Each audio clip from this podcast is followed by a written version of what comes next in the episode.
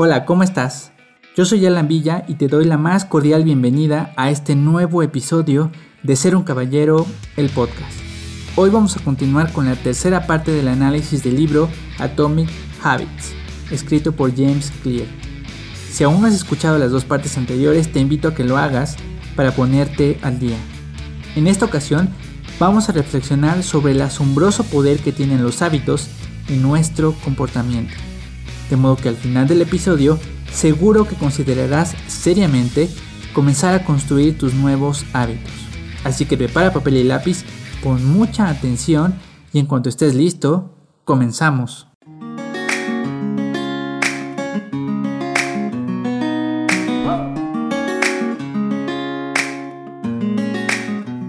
En el episodio anterior hablamos sobre lo importante que es modificar primero tus creencias y tu identidad para poder cambiar tus hábitos. Y uno de los dos asombrosos poderes de los hábitos tiene que ver precisamente con esto, con tu identidad. Si lo piensas detenidamente, seguro que acordarás conmigo que ni tú ni nadie nace con creencias preestablecidas. Cada creencia, cada principio y cada aspecto de tu identidad es aprendido y condicionado a través de tus experiencias de modo que tus hábitos son en ese sentido la forma en la que expresas tu identidad. Así, cada que haces tu tarea, tú estás expresando tu identidad de una persona estudiosa.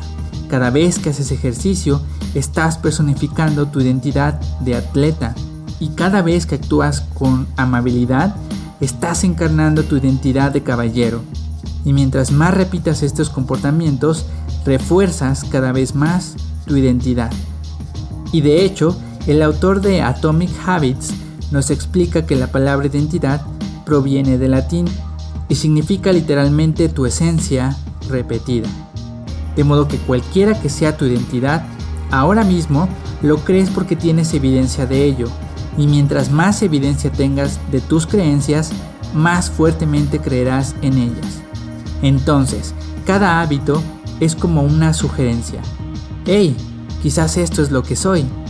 Si terminas un libro, quizás eres un lector. Si tienes muchos gestos amables, quizás eres una persona noble. Si constantemente dejas todo para el final, quizás eres un procrastinador. Desde esa perspectiva, los hábitos son una forma de construir tu identidad. Desde luego, los hábitos no son lo único que influye en tu identidad, pero por su frecuencia tienen un fuerte impacto en ella. Así que, ¿recuerdas que dijimos que tu identidad tiene influencia en tus hábitos? Pues resulta que además de eso, tus hábitos tienen influencia en tu identidad. Por lo tanto, si ponemos todas estas ideas juntas, obtenemos el primer asombroso poder de los hábitos, el círculo de construcción de identidad. Antes de continuar explicando en qué consiste el círculo de construcción de identidad, quisiera pedir tu apoyo. Si esta información te resulta interesante o de utilidad, puedes ayudar mucho suscribiéndote al podcast y si estás en YouTube, dando like al video. Esta simple acción no te cuesta nada y contribuyes a que esta información llegue a más personas. Además, puedes recomendar el podcast con tus amigos y contribuir al crecimiento de la comunidad. De antemano te agradezco tu apoyo y espero que esta información te ayude a seguir avanzando en tu camino como un auténtico caballero. Entonces, el resultado de este análisis es que los hábitos modifican tu identidad y a su vez tu identidad modifica tus hábitos. Es decir, es como una calle de dos vías o mejor dicho, como un proceso de retroalimentación circular. Cada hábito refuerza tu identidad y cada vez que tu identidad se refuerza, tus hábitos se refuerzan. Y así continúa el círculo de construcción de identidad. Eso significa que tienes el poder de modificar tu identidad.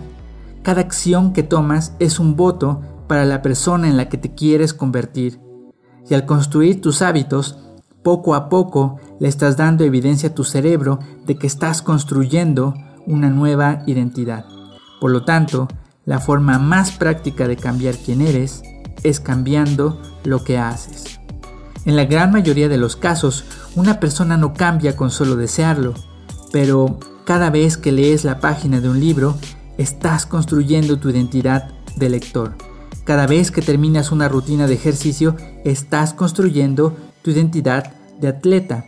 Cada vez que defiendes lo correcto, estás construyendo tu identidad de caballero. Así que tu nueva identidad requiere nueva evidencia.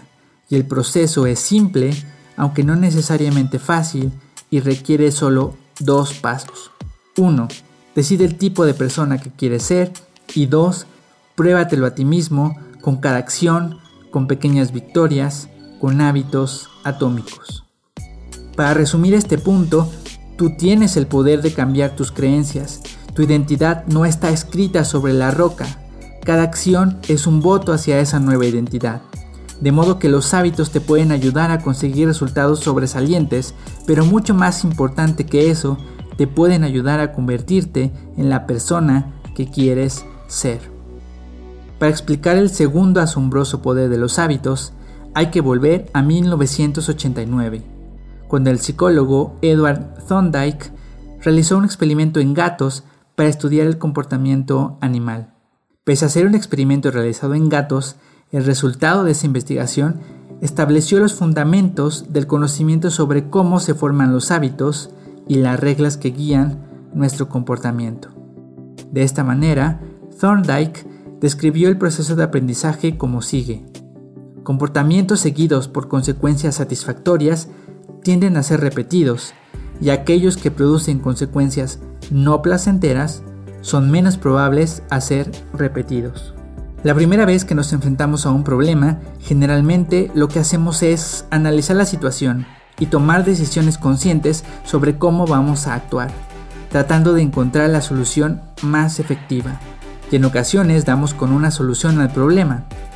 Te estás sintiendo ansioso y descubres que salir a caminar te tranquiliza. Tuviste un día difícil de trabajo y descubres que ver series te relaja. En ese momento, cuando recibes una recompensa por lo que hiciste, tu cerebro comienza a vincular los eventos anteriores a la recompensa. Para el cerebro es algo así como, hey, espera un momento, eso se sintió bien, ¿Qué hicimos justo antes de eso? Hay que hacerlo de nuevo. Y ese es el ciclo de retroalimentación de todo el comportamiento humano. Intento, fracaso, aprendizaje, intento diferente y así continúa hasta que con la práctica los movimientos inútiles son removidos y los efectivos son reforzados. Ese es el proceso de formación de un hábito. De manera que un hábito es un comportamiento que ha sido repetido suficientes veces para hacerse de forma automática. De modo que los hábitos son respuestas automáticas a los problemas o situaciones que enfrentas regularmente. Así que cuando situaciones similares aparecen en el futuro, ya no es necesario pensar demasiado porque ahora ya sabes exactamente qué hacer. Es como un programa que se crea en tu cerebro. Una vez escrito y validado el código, se ejecuta automáticamente cada vez que recibe la señal adecuada. Y finalmente, una decisión que en algún momento requirió esfuerzo, ahora se toma de forma automática. En ese momento, hay un nuevo hábito en tu comportamiento. James Clear nos explica que los hábitos son increíblemente útiles porque liberan a la mente consciente. La mente consciente es el cuello de botella del cerebro porque solo se puede concentrar en un problema a la vez. Y sí, también es así para las mujeres. De modo que tu mente siempre trata de preservar tu atención consciente para aquello que considera más importante. Así que siempre que sea posible, el cerebro prefiere delegar tareas a la mente no consciente para hacerlas de forma automática. Y eso es precisamente lo que hacen los hábitos. Reducen la carga cognitiva y liberan la capacidad mental. En este punto, quizás alguno dirá, pues yo no quiero vivir mi vida en automático, no quiero someterme a la rutina de los hábitos y prefiero tener la libertad de hacer lo que yo quiera. Pero en realidad, los hábitos y la libertad no son conceptos excluyentes, sino complementarios. Y en esto radica el segundo asombroso poder de los hábitos. Un buen conjunto de hábitos te da la libertad de enfocar tu consciente en aquello que verdaderamente es importante para ti. Por ejemplo, Tener buenos hábitos financieros permite disponer de tu dinero cuando lo necesitas. Buenos hábitos de salud te permiten realizar las actividades que te gustan por más tiempo. Buenos hábitos de trabajo te permiten aspirar a ese puesto que quieres. Así que en resumen, construir buenos hábitos en el presente te permite hacer más de lo que tú quieres en el futuro. Y ese es el segundo asombroso poder de los hábitos. Esto es todo de mi parte. Hoy sí que tenemos mucho que reflexionar y procesar, pero al final espero poder transmitirte con claridad el mensaje del autor de Atomic Habits. A través de los hábitos tienes el poder de convertirte en quien quieres ser y hacer más de lo que te gusta hacer. En el próximo episodio hablaremos de forma detallada cómo construir esos nuevos hábitos que tanto queremos.